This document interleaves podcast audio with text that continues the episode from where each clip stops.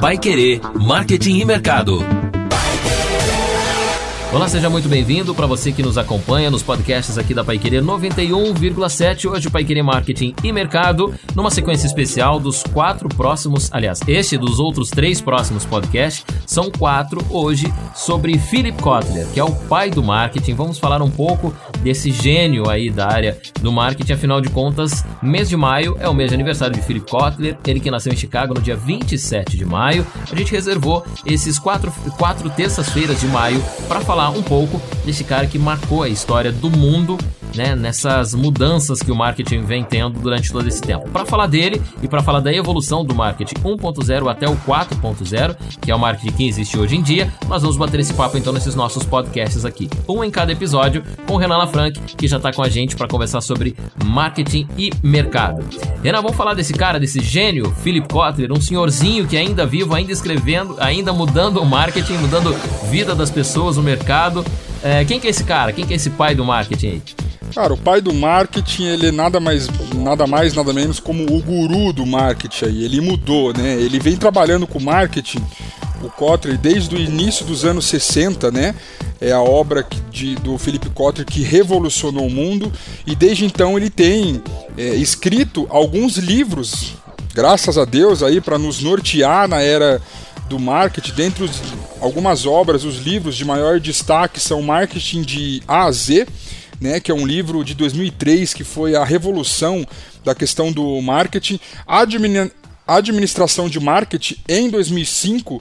Então nós temos duas edições a gente fala que é o da capa azul e o da capa vermelha, que foi realmente daí é, aonde surgiu aí a ideia de ter uma graduação focada em marketing, né? Hoje questão do MEC mudou o nome, hoje é Publicidade e Propaganda com ênfase em marketing. Existe o tecnólogo em gestão de marketing ainda, mas especificamente através dessas ideias do Kotler surgiu aí a graduação de marketing, no qual eu sou formado aí há quatro anos, e aí depois veio o Marketing 4.0, do tradicional ao digital. Então, é, ele é um exemplo, né? Ele é o inventor das ideias, como por exemplo o demarketing. O que é o demarketing? É o marketing social, entre outros conceitos aí para o tema que o Philip Kotler trabalha. Mas se for, se for em poucas linhas aí, ele revolucionou a era industrial, a era da gestão, a era de marcas e produtos. Muito bem, o Philip Kotler, que é um cara da área das exatas, como a gente falou no ar em 91,7, ele é,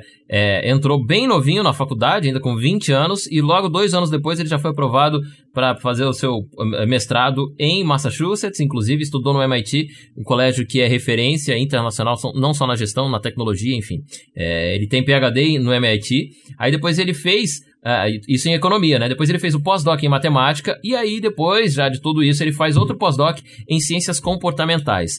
Uh, o Kotler ele vem da área de exata por estudar análise de mercado, por inclusive o marketing é muito fundamentado em pesquisa, em números, em análise e vem também um pouco de herança de, dessa formação inicial do Kotler. E aí depois, agora, o marketing, como você bem falou, é, quando eu estudei ainda era marketing e propaganda na época, é do, do capa azul, ó, tem tempo já ainda, entregando a idade. aí, depois disso, o, o é mudado para a área da, da, publicidade e tal, e traz um pouco mais essa experiência de ciência comportamental do Kotler, traz aí já na versão bem aqui na frente, essa experiência com pessoas e tudo mais. Porém, o marketing hoje é associado mais às ciências humanas, a ciências sociais, né, estudo social, e não tanto nessa área de exata, mas o Kotler vem com todas essas análises e o seu currículo de já ter sido aí é, consultor das maiores empresas do mundo, né, como você já falou, da Motorola, da IBM, da GE, do Bank of America, da Michelin, enfim, inúmeras, inúmeras, óbvio, né, que ter o guru do marketing como consultor é um, é um esplêndido privilégio, e o Kotler ainda está trabalhando. Quando a gente fala do marketing 1.0, Renan, vamos começar então essa obra dele passando uma rápida, fazendo uma rápida passada pelos pontos aí de 1 a 4. O primeiro é quando só existia a forma de produzir produto e entregá-lo, né? Não tinha concorrência, não tinha, era literalmente bem livre o mercado na época, era na época do Fordismo, da produção em escala, e a partir disso começa a nascer a concorrência e nasce a diferenciação, que foi aí que entra o marketing 1.0, focado no produto do Kotler. Vamos falar disso aí. Vamos lá, então a gente começa com a evolução do marketing no 1.0. Então, no início, o importante era produzir e oferecer os produtos a todos que quisessem comprá-los. Tá? Então o marketing 1.0 era nessa fase. Então nesta fase, os produtos eles eram bem básicos, né, se comparados com o que temos hoje. E uma frase aí de Henry Ford resume muito bem isso e conhecida: qualquer cliente pode, pode ter o carro da cor que quiser, desde que seja preto. Né? Então não tinha concorrência. Então, como no Fordismo, o objetivo das companhias era padronizar os seus produtos, né, otimizar os seus processos para poder oferecer aí um preço acessível e atingir a massa. Então, o marketing 1.0, resumidamente, ele é conhecido como a era do marketing focado no produto. Pois é, vem o Philip Kotler e dá um passo a mais ele fala: não, não é só o produto, né? Quem compra tem que também decidir, tem que opinar e tal. É mais ou menos isso que dá origem para o outro marketing, para o 2.0? Exatamente. Aí o marketing 2.0 ele surgiu na era da informação. Por que na era da informação? Porque é onde é, viu-se que poderia ter uma concorrência grande com outros produtos, né? E aí com o acesso à informação que o consumidor tinha, ele consegue comparar preços, produtos e marcas e qualquer fator que lhe ajude a melhor satisfazer as necessidades e os desejos, né? Então, quando a gente fala de marketing, qual é a função do marketing? A função do marketing é satisfazer os desejos e as necessidades do consumidor através das ferramentas, né? E assim no marketing 2.0 cria-se o conceito de o cliente é rei, o cliente tem razão. Todas as ações são feitas para conquistá-lo, seja através de um produto mais sofisticado, uma comunicação diferente ou um melhor preço. E aí, Bruno, é muito legal que no marketing 2.0 as empresas precisam segmentar melhor o público-alvo tá? pois os seus produtos eles não podem ser mais básicos e servidos para a massa. Então, investe-se em qualidade para satisfazer um grupo mais específico.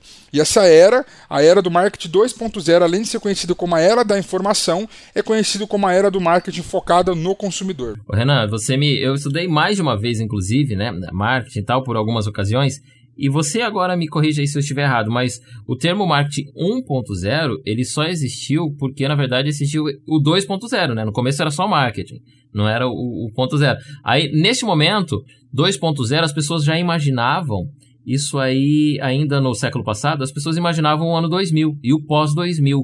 Aí veio esse nome, 2. Muita coisa era 2.0 nessa época. O carro 2.0, né? A, a indústria 2.0. A indústria, exato, era. Aí os caras, não, vamos lançar o marketing 2, porque a, a, ideia era ser revolucionário, né? Porque era transformar totalmente, não é de cima para baixo, o cliente tem razão e tudo mais. Aí vieram esse termo 2.0 e daí que a gente pôde entender, não, então o que existia antes era o 1.0, né? Porque agora já estamos no 2.0. E aí a gente, quando menos espera, vira o milênio, né? Nas vésperas aí de virar o milênio, o século, vira também mais um passo do marketing, que é o 3.0. Exatamente. E aí essas ondas de 1, 2, 3.0, tudo veio do marketing, viu, Bruno? A indústria 4.0, a indústria 3.0. Por quê? Porque o marketing ele teve que se é, reinventar e ele teve que ter uma evolução porque os consumidores mudaram. Os consumidores estão mudando. O marketing 3.0, ele é um conceito recente ainda, né, que não saiu, a gente trabalha o 3.0 como o 4.0, ele possui o foco total no consumidor, relacionamento, mas também ele está ligado às aspirações, valores e ao espírito humano. Né? O objetivo principal do marketing 3.0 é oferecer soluções para os problemas da sociedade né? Pois esse conceito ele pressupõe que os consumidores eles são seres humanos plenos, com mente, coração, espírito e questões que não podem ser deixadas de lado. Né? Então, as empresas adeptas aí do marketing 3.0, ela oferecem esperanças a problemas do mundo. Né? E assim conseguem levar a experiência do consumidor para outro patamar. Surge aí o 3.0.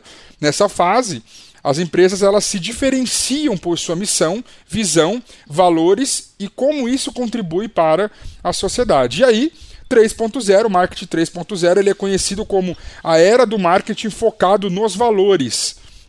Esse conceito ele é influenciado por três forças, que é a era da participação, a era do paradoxo da globalização, que daí começa daí, né, o, o, o, as grandes mudanças, e a era da sociedade criativa. Cara, é muito legal a gente imaginar essa evolução.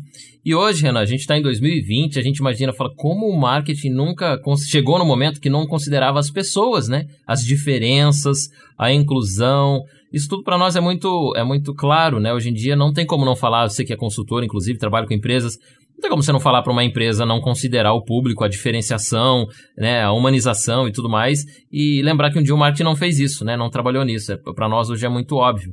Mas foi legal no lance, no começo da descrição, que você falou que o marketing evolui é o ponto que a sociedade evolui, né? Parece que é uma moeda de troca, assim. E é, na verdade, né? Enquanto a sociedade dá um passo, o marketing vem e acompanha ela também e acompanha as empresas, as marcas, os produtos tal.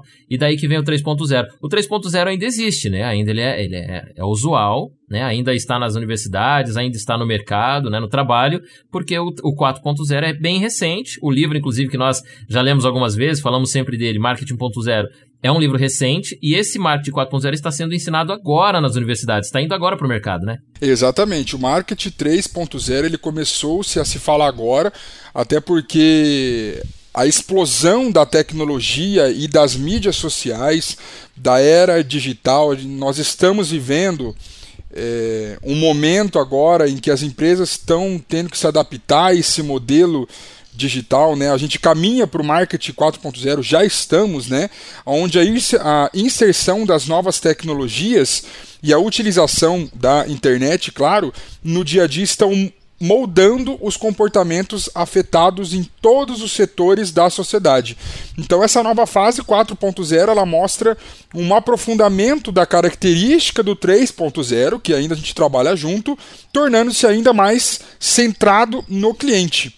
Né? Então, a gente pode citar aqui três mudanças importantes que marcam a migração do 4.0.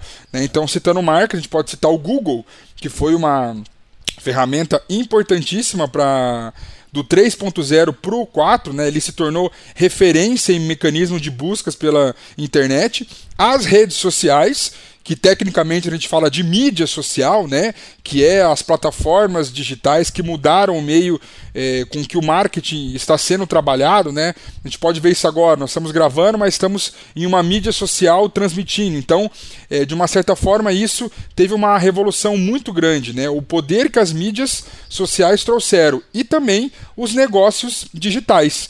Então os business, né, os e-commerce, o tanto que isso mudou as entregas, os aplicativos de comida e assim vai, né? Então o marketing 4.0 é, do tradicional ao digital, né, que Philip Kotler fala, o tradicional é o 3.0, ele não vai morrer, ao contrário, ele vai ter ainda mais força, mas é um casamento perfeito com o 4.0, que é a consequência da revolução digital. E o Philip Kotler é um cara que todo mundo sempre fica muito atento quando ele vem se pronunciar em alguma coisa, porque a galera ainda espera o 5.0, vai que sai aí da caixa, né? Antes do, do pô, tá produzindo ainda. Tem agora 31,89. É, o Philip Kotler ainda pode até os 90 e tantos anos aí lançar a ideia do 5.0, que na verdade, como a gente disse, aqui ele é o pai do marketing porque ele adapta as realidades da sociedade. Ainda é, como eu disse para vocês é, algumas vezes, né, sobre marketing, minha primeira, no primeiro curso, a camiseta da faculdade era essa. É, é, o marketing é a satisfação dos desejos e necessidades. É uma frase muito marcante, né, do satisfazer o desejo e a necessidade do cliente, do público, da pessoa. Apenas isso. E as ferramentas que vêm agora, inclusive a, que nós temos hoje, que é a tecnologia, são brindes aí que trazem aos profissionais da área de marketing uma forma diferente de satisfazer o desejo e a necessidade do cliente. É, essa gestão do marketing 4.0, Renan, é, você acha que ela tem é, grande é, diferença, relevância? Como é ela com relação aos outros três primeiros hoje na sociedade? Bruno, ela tem uma relevância muito grande porque sem o marketing 4.0 hoje você não consegue fazer a atração da marca, você não consegue é, atingir o seu público-alvo. Hoje todos nós estamos conectados em qualquer idade. Né? Claro que umas idades, algumas gerações um pouco mais e algumas gerações um pouco menos, mas todos nós estamos conectados. Então, como é que eu aplico o marketing 4.0 no meu negócio, por exemplo, na minha, na minha empresa, no meu, no meu business? Né? A gente pode ter aí uma dica que é a experiência de multicanal, então as pessoas mantêm perfis digitais em diferentes plataformas.